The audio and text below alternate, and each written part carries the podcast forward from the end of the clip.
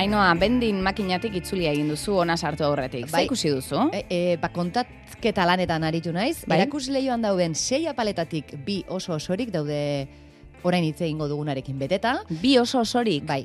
Formatu ezberdineko daude gainera, eh? Latan, plastikozko botilan, 00 jartzen dutenak. Beraz, bi apaletan kolore gorria da nagusi. Bai, eta izkibeltzak edo zuriak. Eta barruan, ba, munduak inoiz gorde duen sekreturik handiena. Coca-Colarena. Ez du guzti, eh? berak misteri hori argituko digunik, baina gurean da Europa Coca-Colan estrategia komertzialaren zuzendaritza globalean eraldaketa digitaleko arduraduna. Jonander Juaristi, Kaixo, egunon. Egunon da noi, egunon da noi. zailagoa, Coca-Colaren formula edo zure titulua? Beno, e, nire titulua zaila ematen du, baina egia esan, eh, azaltzen detenean zer egiten deten, ikusiko ez ez dela ez dela inzaila. Hmm. Formula ezagutzen duzu, Coca-Colaren formula badakizu zein den? Bueno, sekretua da, ez da? Orduan, horrela utziko dugu. Horrela utziko dugu. e, Zarauzti zatoz gaur, baina ez da izango zu Euskal Herrian topatzea, ez? Bueno, egia esan, eh, maiz etortzen gea, eh? Madrilen bizi naiz momentu hontan, eh, nire bizitza osoan ba, leku, leku ezberdinetan bizi izan naiz, baina denboa libera degunean zarautzen, zarautzen topatuko, top, topatuko nauzu. Beti egongo naiz, ba, ondartzan, malekoian, edo zarostiketari ibiltzen, eh, eta hemengoa gera, eh, bi alaba dauzkat, eh, mazte bat eh, zumaiarra, eta Euskalduna gea, baina leku ezberdinetan egin dugu lan, eta momentu enten ma, ma, Madrilena. Mm -hmm. Madrilen bizi zara, baina asko bideiatzea tokatzea altzaizu? Astero. Eta gaine astero bideatzen dut, eta nere bizitza osoan egin dut horrela. E, oso hituta nago, e, baina asuntu positibo bat badaukagu pandemiatik etorritakoa, eta orain aukera dago, ezain beste bideiatzeko. Mm. E, momentu batetan ezin baldin badezu bideiatu, badezu aukera virtualki bilerak izateko, eta horrek asko asko lagundu gaitu ba, hori, posizio globalak dauzkagun pertsonei, em, etxean e, denbora gehiago goteko, eta ez astelenetik ostiralera yeah. etxetik kanpo goteko. Azken bidean nore duzu? Azken bilera non izan duzu? Londresen. Londresen, eta hurrengoa bai. noiz duzu, eta non? Londresen, astelenean. Uh Ba, ezagutu nahi dugu zure lana, sakonago, Jonander, e, Coca-Cola Euro-Pacific Partners taldeko enpresan egiten duzu lan, eta bertako jarduera nagusia edariak botila eratzea da. Iazko lehen beteko datu ekonomikoen arabera, euneko amalau gehiago fakturatu zenuten, sortziunda berrogeita mar milioi euro baino gehiago izan zen ituzten irabazietan, eta Europan bederatzi milioi litro baino gehiago saldu zen ituzten. Zer da Europan egiten duzuena, eta nola zaudete antolatuta? Bai, e, bihar aurkezten ditugu emaitzak. E, Berriak. Bai, eta uh -huh. orduan, beno, ba, be, kusiko dituzu, eh? nik ez dakizkit ere. E, ba, gugera... Iazko lehen zeila betekoak dira, orain bai, entoreko dira. Urte osoa. Bai. E, bueno, e, orduan, e, gugera, e, guk egiten dugu, guk Coca-Cola fabrikatzen dugu, distribuzioa egiten dugu eta saltzen dugu Europan eta Asia Pazifikoan. Lizentzia daukagu hortarako Coca-Cola, Fanta, Aquarius, Royal Bliss eta gure marka ikoniko guztik e, salmentan jartzeko. Hogeita amaika mila lankide gara, enpresa globala gara, baina harima lokala daukagu. E, Euskal Herrian ere e, kompromisu handia daukagu, e, galdakaon fabrika oso handia eta modernoa daukagu, irurogita bosturtetakoa, eta e, amaika mila bezero dauzkagu Euskal Herrian, e, eta berreun da hogei milioi impactua garatzen dugu Euskal Herriko ekonomian. Eguneko 0,3 mm. gurea da. Coca-Colak sortu sortzen duna. E, zuzen eta eta indirektu bezala, iru mila bosteun lan postu sortzen ditugu. Baina, e, munduan, ba, bi milioi tapiku bezero dauzkagu, mhm. eta, e, bueno, ba, desafio ezberdina dauzkagu transformazio digital arloan. E, nik komertzial arloan egiten dut lan, baina enpresa guztik bezala, ba, gero beste planak ere badauzkagu, ba, logistika aldean, eta, eta bueno, ba, nik esango nuke e, enpresa, enpresa osoan. Komertzial arloan, e, teknologia aldetik, e, gure helburua da, gure komertzial langilei laguntzea. E, gure bezeroi, ahalik eta arreta oberen eskaintzeko. Guk, e, nire, nire helburua da, alik eta tresna eta datu oberenak eskaintzea gure lankidei, ba, elkarrizketak izaten dituztenean bezeroi, proposamen e, oberenak e, eskaintzeko. Balioa sortzeko gure bezeroi eta noski gure kontsumitzaileei esperientzia bikaina e, eskaintzeko. Hor, e, egia dazken urte hauetan e, big datak e, pixu handia hartu duela eta e, datu pilak eta handiak direla, zuek bai horrekin eta baita dimen artifizialarekin ere e, somatuko zenuten aldea. Ez da zuen bezeroak hobeto ezagutuko dituzu azken urte hauetan? Bai, bi abantaila handia daude big data, machine learning eta e, teknologia hauekin. E, alde batetik, ulertu dezakezu asko zobeto zer gertatu den. Egin, ditak, egin ditzakezu analiziak, ulertzeko zer gertatu den. Eta bestaldetik, ere egin ditzakezu simulazioak, e, askozo, askoz potenteagoak, e, ulertzeko zer gerta daitekeen erabaki batzuk hartzen baldin badituzu. Mm Orduan, e, ikusten duzu, ba, izugarrizko e, boterea daukala. Baina boterea kontrol gabe, ez du zertako balio. Orduan, arriskoa da, ba, zuk e, teknologi hori izatea, e, gainean normalian garestia izaten da, eta ez balioa sortzea. Orduan, zein da gakoa e, balioa sortzeko teknologiarekin? Ba, pertsonak, prozesuak, datuak eta teknologia bat etortzea. Mm e, nere helburua e, nere eguneko lanpostuan da azaltzea gure jendeari, bai. gure bos mila komertzial lankidei, azaltzea nola erabili behar den teknologia, ze aukera dagoen, eta nola ez den un erabili behar. Ba, gure aukerak hor daude, baina baita arriskuak eta hori ikusten dugu gure gizartean, eh? eta enpresak ere gizarteko e, e, aktore oso garantzitsua da eta berdina gertatzen zaigu. E, adibideren bat jarraldi ezaguk ez alegia zuen komertzialek zer e, nola erabili behar duten eta nola ez duten erabili behar azaltzeko unean, zer da adibidez? E, ze, ze lehen gai buruzari gara? Ba ikusi, e, gu juten bagera e, gero kalera, bai. elkarrekin ba ikusiko ditugu Coca-Colako furgonetak. Bai. Eta furgoneta gorriak. Eta hoiek dira ba, gure lankideak e, bezeroak bisitatzen. E, orain dela urte batzuk, ba, gure lankideak e, bezeroak bisitatzen zituztenean, ba, egiten zituzten proposamenak ziren intuizioz. E, ba, beno, ba, beraiek zekitenez, ba, egiten zituzten proposamenak. Orain aurrera, Beraik doaz gure tresnekin, bai. ulertuz oso ondo e, merkatua, ulertuz oso ondo ze gertatzen nahi den kale hortan, e, beste, beste dendetan, eta ordun e, ba, egiten dituzten proposamenak produktu, prezio, kopuru, aldetik, e, ba, gure bezeroei ba, askoz relevanteagoak dira. Eta personalizatuagoak. Oso, oso segmentatuak. Oso segmentatuak. Adibidez, e, Bilboko ostalaritza e, leku batean edo taberna batean komertzial berak egiten duen salmenta edo amezketako denda txiki batean egiten duena, ez da bera. Ez da berdina. Orduan, e, eta hori gaina modelizatuta dago. E, eta hori da gure teknologiak eta bueno, merkatuan dagoen teknologiak ekartzen ditun e, onurak em, e, orduan gauzak egin daitezke azkarrago eta egin daitezke ba efektiboagoak, mm. ez? Eta hori da hori da dagoen aukera. Coca-Cola zitze egiten dugunean badirudi beti aparretan dagoen enpresa bati buruzari garela, ez? Oso ezaguna dena, em, ezagutzatan notoriedade handia duen e, marka bada eta badirudi e, horri eusteko gauzak mm, beti berdin egin behar direla edo pausu bat okerreman ezkero e, egindako guztia galtzeko arrisku egon daitekela. Ez dakit berrikuntza lorrean edo gauza berriak implementatzeko momentuan horrek ze, ze garrantzi duen. Bai. Ibilbideak eta ze, ze marka den kontutan hartze horrek. Bai, gure enpresak marka ikonikoak ditu.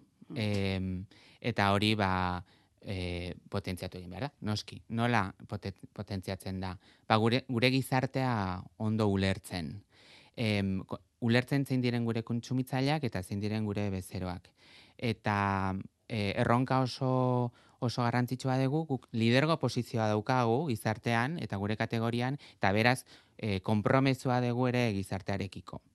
E, gure markak oso ezagunak dira, baina guk nahi dugu gure markak oso ezagunak e, izatea bere ba, osasungarriak e, direlako, baita sostenibilitate aldetik ere gure konpromesua harita eta garbi dago, eta gero gizartearekiko ba, e, justizia soziala eta berdintasun aldetik ere e, plan, plan handiak dauzkagu. Guk e, gizartearen e, ba, parte bat gara, eta eta mimetizatu egin behar dugu. Gure, gure markakor eh, dauden indarrarekin jarraitzeko. Em, esaten ari gara, Jonander e, Juaristi, Europako Coca-Colan transformazio digitaleko taldean lanean zaudezu. E, ze zaugarri behar ditu pertsona batek zu orain zauden lanpostuan egoteko? Beno, eh, nik esango nuke garrantzitsuna da, eh, ba, helburuak, helburuak argi eta garbi izatea buruan. Eta gauza horiek gainera, ba, pasatzeko indarra, e, gertatzeko indarra izate, izatea, ezta? Ez da bakarrik zuk e, ideiak izatea, baita horiek komunikatz, komunikatzea eta pertsonen, pertsonekin influentzia izatea. Orduan, e, gakoa da, ba, mm, Australian, e, Zelanda berrian, Fiji irletan, zuk e, dituzun ideiak, ba, ba, interesgarriak izateko izatea ba hango negozioarentzat eta gauzak gertatzea han. Hori nola egiten da?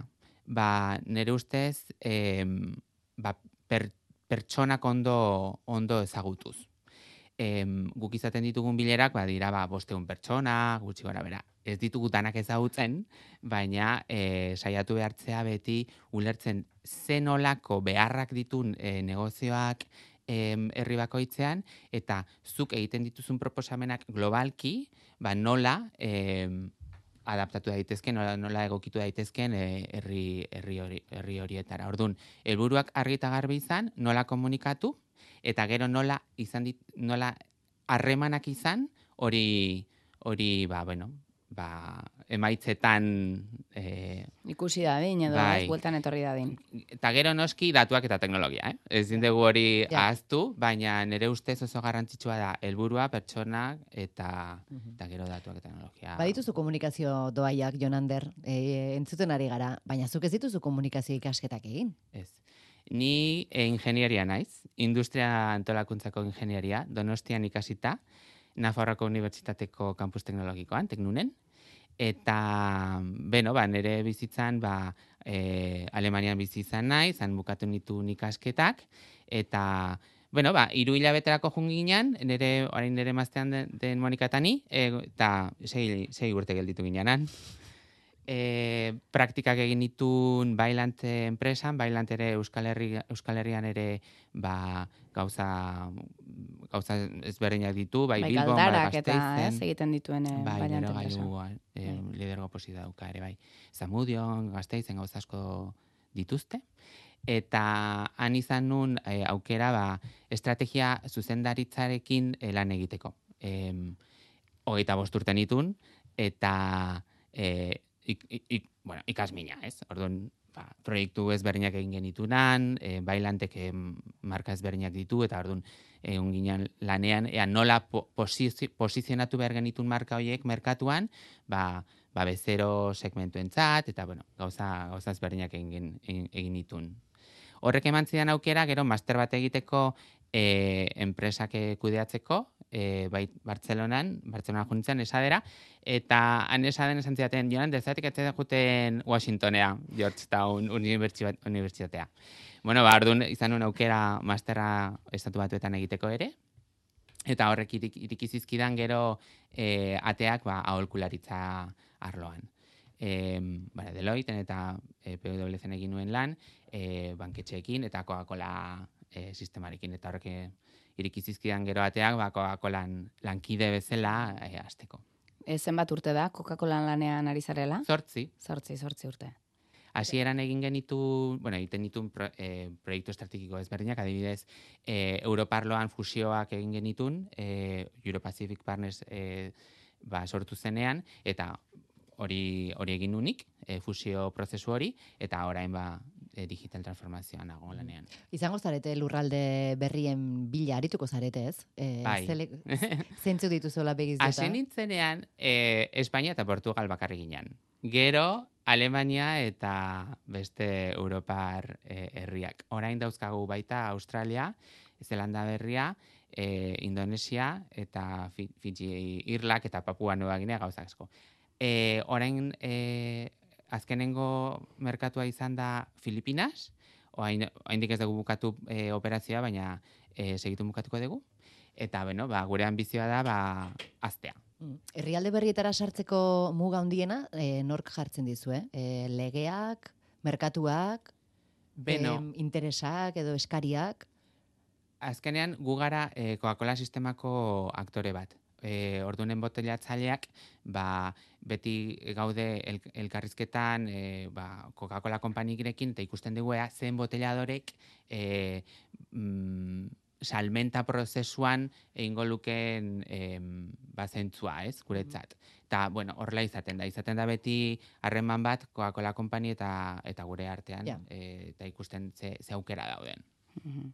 Zuk em, zenbat Coca-Cola hartzen duzu? Hombre, pare bat aldean egunero bai. Bai. Eh, azkenean, kontutan hartu behar dugu, ba, e, kontsumo aldetik, ba, okazio ezberdina daudela, ez? Zuk e, hartu ditzakezu gure edari refreskagarriak etxean, eta orduan ba, gu, guten bagera ba, supermerkatura, hipermerkatura, zuk erosten duzu zure Coca-Cola botella bi litrozkoa, eta ba, festa bat daukazulako etxean, edo e, bazkari bat, eta bueno, ba, hori erosten duzu, hori da e, etxean dagoen e, kontsumo om, aukera. Baina gero kafetiki batera joten batzen ba, joten batzea edo jatetxe batea, zuk nahi duzu zure Coca-Cola hartu, baina beste esperientzi batekin. Hau da, zure bidriozko botella, e, basu haundiarekin, irugelarekin, limoiarekin, esperientzi perfektua, esango genuke, ez? Eta gero beste aukera badago ere bai, ba, zu kalean baldin bazaude eta e, ba, autobus batean nahi baldin bazu sartu, trenean eta egarri baldin bazaude, ba, jutentzea bendin ma- makina batetara edo beste denda batea eta erosten duzu botella txiki bat edo lata bat, ez? Orduan, ba, noski, nik e, ba, kontsumo, kontsumo egiten ditut. E, zuen, e, zure egunerokoan Jonander, e, laneko zerk ematen dizkizu pozak? E, ze baldintza bete behar du laneko egun batek, ona edo txarra izan dadin?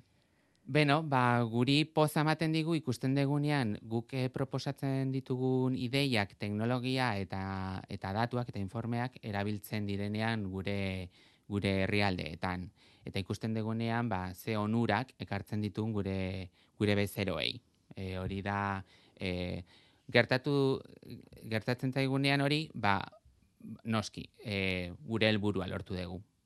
Em, hori da guretzat arrakasta. Zortzi urte dara matzazu Coca-Colan lanean, zortzi urte barru hor ikusten alduzu zure burua? Beno, e, nik ikusten den nire burua gehi, ba, gehiago ba, zarauzko malekoian edo e, noski lan egin beharko dugu, ez, danok, baina e, bizitza, dizi- di- bizitza disfrutatzen nire familiarekin eta nire lagunekin, ez? Ba, hobi berriak eta eta kulturaldetik ba, ba, bueno, ba, zinera joatea eta eta pixka bat, ba, denbora gehiago izateko, beste gauza batzuk egiteko. Baina e, lan arloan gustatzen zaizu egiten zaizu egiten duzuna, jarraitu nahi duzu hildo beretik eta eta antzeko lanetan. Nere ustez, e, orain dauzkagun em, desafio handiena da, ba, zer egin daukagun teknologi, teknologiarekin eta orain dator, datozenarekin. Orduan nere ustez, ba, leku, leku oso, oso honean nago, eta, eta hor jarraituko dutela usten dut. Mhm. Bai, Jonander Juaristi, Europa Coca-Colan estrategia komertzialaren zuzendaritza globalean eraldaketa digitaleko arduraduna, eskerrek asko bisitagatik, ea, helburu guztiak lortzen dituzuen, batzu batzu aipatu dituzu, eh? herrialde berrien El- konkistan ere bazabiltzate. Danon artean lortzen dira, baina bai saiatuko naiz. Eta bihar daukazu ez, bilera importante hori, datorren urteko datu orokorrak komunikatuko dizkizuten bilera. Hori da. Bai, bai, bihar, bihar daukagu e, bilera eta, e, bueno, bai, ikusiko dugu. Bilera, ez zunbidez jarraituko duzu, ze orain oporretan zaude, zarautzen? Edo ja bazoazte etxera, E, bihar zarauztik ingo delan. zarautzik egingo duzu lan. Etxetik, Eta Coca-Cola batekin ospatuko dituzue. Edo bi. Jonander Juaristi, eskerrek asko. Eskerrik asko zuei.